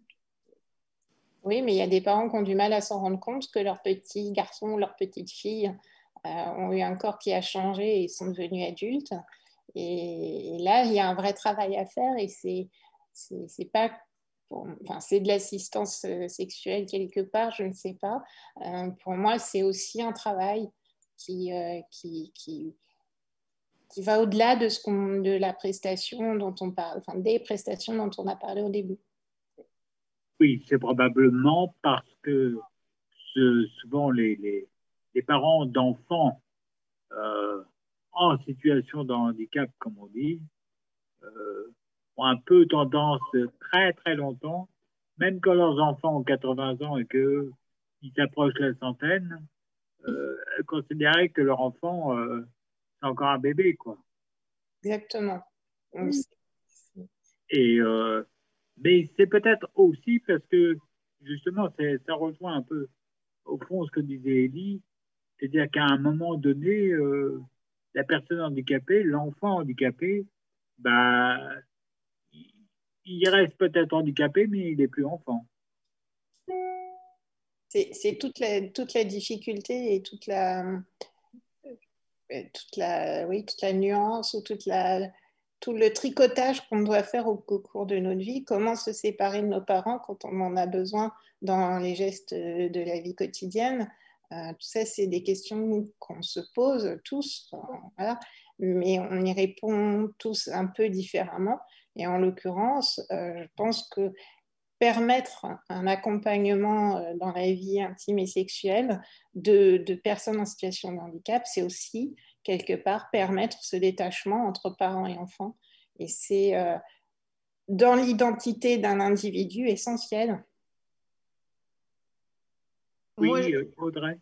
Moi, j'avoue que, alors, effectivement, quand on est à domicile, qu'on vit au domicile avec ses parents, je pense qu'à un moment donné, on est, on est peut-être obligé de, d'évoquer plus la question. Euh, moi, avec mes patients en institution, euh, les parents, ils y vivent pas, donc euh, je vois pas pourquoi ils auraient à se mêler de la vie intime, affective, sexuelle, voilà, des personnes que je rencontre. Et pourtant, bien souvent, alors souvent avec les enjeux de tutelle, oui, mais du coup, vu que c'est le tuteur, il faut qu'on demande aux parents pour aller acheter le sextoy. Ben non, en fait. Euh, et donc, c'est comment on retravaille aussi la loi, on, remet le cadre des choses. Euh, il y a le parent dans sa fonction de parent, il y a le parent dans sa fonction de tuteur. Euh, qu'est-ce qu'on peut garder secret Qu'est-ce que il y a tout ça qui, qui, se mélange et je trouve qu'il est important. Euh, je ne sais pas, moi, euh, ma vie sexuelle, mes parents, euh, ils n'en savent pas grand-chose. Ils savent que je l'ai fait deux fois parce que j'ai deux enfants, donc il y a au moins, au moins ça qui, qui découle. Mais sinon, je veux dire, ils savent, ils savent rien du tout. Ils n'ont pas à savoir parce que c'est intime. et donc, je, effectivement, je trouve que c'est c'est une, situation qui est complexe et on en revient effectivement à cette posture infantilisante euh, du fait qu'on est handicapé, on serait un éternel enfant. Euh, et j'avais envie de rajouter aussi, Elie, tu sais, la sexualité commence avant 15 ans. Euh, moi, mon fils, il a 7 ans, il découvre les enjeux de l'érection. Euh, ensuite, il découvrera sûrement euh, rapidement que quand il se touche le sexe, ça lui fait du bien et il va y avoir plein d'étapes. Ah oui, oui. Euh, et, et, donc, ça commence très tôt. Enfin, même je l'ai vu sur ma fille à, à 2-3 ans, il y, a, il y, a, déjà des sensations corporelles et même avant. Enfin, donc, la sexualité, elle est présente en fait tout au long de la vie des gens et jusqu'à ce qu'on soit âgé, parce que c'est un autre tabou sur lequel je travaille en ce moment, qu'on a du mal aussi à imaginer que les gens âgés aient une sexualité. Euh, en tout ils, cas, en ont une. ils en ont une. Tu nous confirmes, ah ouais, je confirme. ouais, je confirme, je confirme. Pour avoir travaillé en maison de retraite, j'ai voilà, oui, effectivement, ils ont, ils ont une sexualité. Euh, c'est le cas de. Après, on peut, accepter, enfin, on peut décider de ne pas en avoir de sexualité. Euh, mais Bien sûr. Humain, est sexué dès son, enfin, né avec une sexualité, quelle que soit la sexualité qu'il décide d'avoir en grandissant. C'est ça, on, elle évolue tout le long de notre vie en fait. Mais là, moi je vous coupe comme un malpropre euh, oui, parce que parce qu'on a, on a, on a un appel et je vous demande de prendre l'appel parce qu'on n'en a pas souvent, alors c'est cool quand les gens ils peuvent parler avec nous. Alors. Attention. Attends, attends, attends, faut que la, faut que la technologie que, soviétique ah. se mette en route, tout ça. C'est. Euh, bonjour, auditeur ou auditrice. Alors, bonjour. Bonjour. Bonjour. J'avais une question. La Ma question était est-ce que les personnes en situation de handicap ont le droit de se mettre euh, en couple, euh, ont le droit de faire de d'avoir des relations sexuelles. est-ce qu'ils ont le droit d'être en couple et en relation, avoir des relations sexuelles dans un établissement ou chez eux? Dans un établissement. Ah oui? oui, oui, mais, oui mais, mais entre résidents, pas entre résidents et personnel. Je crois que c'est ça. Audrey, non, rectifie ou... Ah, rien ne les interdit d'avoir des relations sexuelles. Euh, oui, non, mais, oui, oui, non, mais la règle, c'est ça, c'est entre résidents. Non, pas entre professionnels et résidents. Bah, je, je, trouve super que tout le monde veuille répondre, mais euh, est-ce que vous pouvez vous présenter, cher auditeur? Je m'appelle Thibaut Pierre et je suis bénévole APF d'Île-de-France euh, de Seine-et-Marne et notamment bénévole de l'APF de Paris. D'accord. Eh ben, bonjour Thibault. Et ben, excusez-moi, je, vous rends la parole. Donc, euh, je, disais, est-ce que les personnes en, en, situation de handicap ou, ou valides, dit valides, ont le droit de faire euh, d'avoir des relations sexuelles avec une autre personne, mais chez eux. Oh, oui, oui. Alors, qui veut répondre à cette question?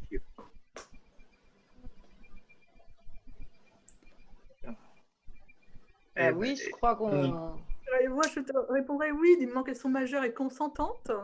Il n'y a pas euh, une personne qui, euh, qui subit euh, ou qui n'est pas consentante, évidemment qu'elles sont consentantes, enfin majeure, et la majorité sexuelle, hein, n'est pas la majorité celle qu'on connaît. je pense qu'il n'y a pas de, problème en soi, mais après, je ne sais pas plus que ça, donc je pourrais répondre qu'à cette question-là, de cette manière-là. La majorité sexuelle, qui est quel âge euh? La majorité sexuelle est à euh, 15 ans. D'accord. Est-ce que c'est une réponse qui vous convient, Thibault? Oui. Quelqu'un peut-il la compléter encore un peu ou pas? En principe, euh, il n'y a pas d'interdiction à avoir, euh, euh, à tomber amoureux, euh, à être en couple, à avoir des relations sexuelles. Euh, le tout étant que l'autre doit être consentant euh, et quel que soit le lieu de vie, j'ai envie de dire.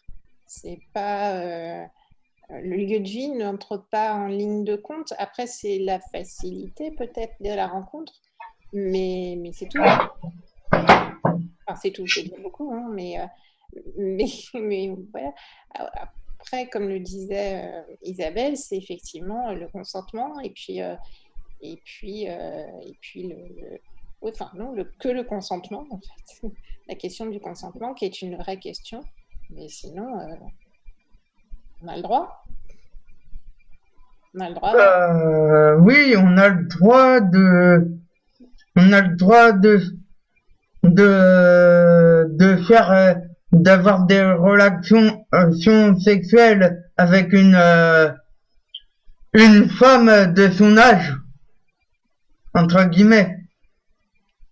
Ah bah, c'est sûr que si elle est mineure, là, on va avoir des problèmes et on n'a pas intérêt à y aller. Mais Une, Sauf femme de on son est- âge ou même Sauf si on est mineur soi-même, peut-être, non Je ne sais pas. Euh, alors, La majorité sexuelle est qu'on entre 15 et 18. euh, Oui, mais euh, avec quelques petites euh, modulations, je dirais. J'ai euh, j'ai essayé d'expliquer que ça, voilà, ça allait dépendre de l'âge et que, euh, que la majorité sexuelle était bien euh, à 15 ans, mais qu'après, il y a des, des choses qui sont euh, complexes. euh, euh, Alors, on nous demande dans, on nous demande, on nous pose une question par chat.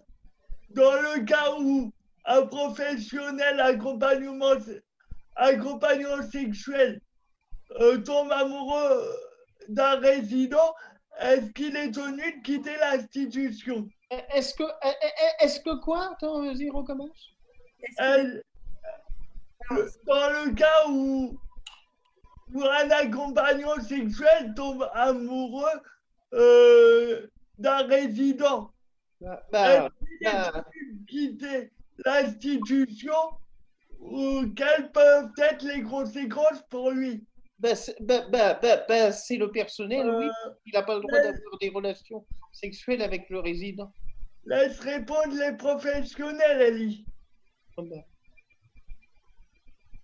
Euh, un assistant sexuel ne vit pas dans un établissement, donc euh, c'est un peu complexe. Euh, non, mais euh, dans le cas de, dans le cas d'une prestation passagère, dirons-nous. En même temps, s'ils tombent amoureux, c'est qu'ils vont vivre ensemble. Donc, est-ce que l'assistant sexuel abandonne, et Fabrice le disait tout à l'heure, est-ce qu'il a besoin d'abandonner son, cette pratique obligatoirement? Moi, la seule, le seul cas que je connais, c'était un collègue qui a accompagné à domicile la personne. Ça s'est jamais fait en institution. C'est que. n'est Voilà, après, ça peut arriver, pourquoi pas, je sais pas, j'ai j'ai pas d'exemple à donner, euh, tout est possible. Et si, ben, si ça se faisait, tant mieux, et puis ben, ils trouveraient le moyen de vivre leur relation euh, comme, comme il se doit, hein. il n'y a pas de règle à ce niveau-là.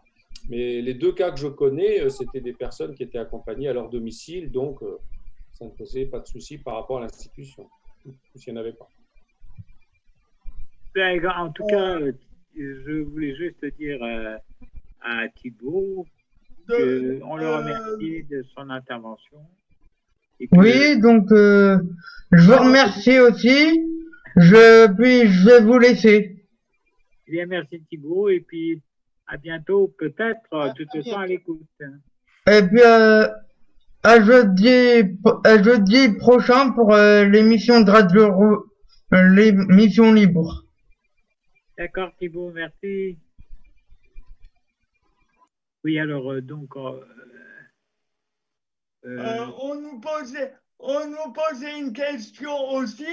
Euh, Est-ce que l'accompagnant sexuel dans ces cas-là euh, craint-il une, une sanction euh, professionnelle? Dans le cas où il devient amoureux, hein, c'est ça. Si c'est Ouais, le personnage. Euh, non, l'accompagnant sexuel ne craint rien du tout. hein. C'est c'est deux adultes consentants. S'ils décident, enfin, s'ils tombent amoureux l'un de l'autre et qu'ils ont envie de vivre une histoire, D'accord. on n'a aucun compte à rendre à qui que ce soit, heureusement. C'est pas comme dans le cas d'un soignant, par exemple. Non, ça rentre pas du tout dans le cadre d'un soignant. Ça n'a strictement Ah, non, non, non, non, non, non, c'est pas. euh, je veux dire, c'est pas comme le cas d'un d'un soignant qui, qui craindrait des, des sanctions éventuelles. Non, Thibaut, euh, enfin, Voilà. je connais des, des, des kinés qui tombent euh, amoureux de leurs patients ou de leurs patientes. Et euh, je ne pense pas qu'ils aient jamais été sanctionnés pour ça. Enfin, on ne sanctionnait pas les gens qui tombent amoureux en couple, heureusement encore. Euh, on peut tomber amoureux à n'importe quel moment et de n'importe qui, euh, homme ou femme, euh, dans dans n'importe quelle situation. Mais, mais si c'est dans un établissement scolaire, oui, il risque une sanction. C'est la même chose. La même chose. Comment? Ben non, puisque notre cher président est tombé amoureux de sa maîtresse et qu'aujourd'hui ils sont en couple. Oui, mais il a dû attendre. C'était pas sa maîtresse, c'était Ah, ah, mais, ah, mais euh, c'était sa maîtresse il y a très longtemps. La maîtresse d'école. mais il- et il a, il a attendu, euh, il a attendu quelques années, euh, voilà. Mais, il- mais il est effectivement tombé euh, amoureux de sa prof. euh, il, a- il était très très très très jeune. Ah, il était Ça mineur. fait quelques bons points et quelques images. Ils ont, ils ont dû retapisser les murs avec. Après, ça fait une jolie, fra- une jolie fresque au mur, c'est tout. On, on sort peut-être un petit peu du sujet, mais euh, Je voudrais juste rajouter, parce que moi je devrais bientôt partir, donc si vous avez des questions précises sur, euh, auxquelles je pourrais répondre, je suis prêt à répondre, mais dans quelques minutes, il faudra que je vous laisse parce que je dois récupérer ma fille. Oui, Ah, l'heure de la sortie. Hein. Audrey nous a quittés pour les mêmes raisons. Rachid, elle n'est plus là. Là, les- Donc, là, les- oui, pardon. De toute façon, là, il faudrait avancer un peu puisque ça, ça a tendance à s'endormir un peu, les cocos. C'est comme ça qu'il dit Jérémy. Hein. quand on a- Marc, Alors, on n'est on n'est pas en train de s'endormir, à part toi, peut-être, Marc. ah oui, c'est vrai. Que-. Mais il faudrait me réveiller, alors, euh, c'est ça. Tu Ça es le seul d'entre nous qui soit dans le noir. Ça va être dur. Euh, Peut-être qu'on peut, qu'on peut parler de, de, de ce qu'on va organiser euh, Oui, c'est c'est parfait. avec chose. Très bien. Isabelle, Parlez donc de la chose. parlons de la chose. Isabelle, peut-être. Ben, écoute, euh, nous, euh, nous avons pensé qu'il était euh, intéressant d'organiser une journée avec Chose et la 25e heure, qui est une salle de cinéma virtuelle.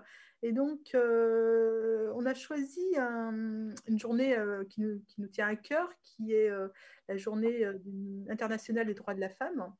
Et donc, le 8 décembre, passe un film qui s'appelle oui, mars. euh, 8 mars. Oui, je suis en retard. Finalement, sont très en retard. Je ne sais pas. Euh, le 8 mars. Donc, euh, et euh, c'est mon, mon clitoris. Et nous, le film, film documentaire. Et nous proposons de, de- de vous offrir trois places. Et donc, de faire un petit concours pour cela. Continue. Oui, bah, allez-y, allez-y. euh, Oui. On vous propose de, euh, de nous dire quelles sont les similitudes entre un clitoris et un pénis, pour rester dans le sujet. Et donc, les trois premiers qui euh, répondront à cette question-là euh, pourront gagner euh, une place pour aller voir euh, le clitoris.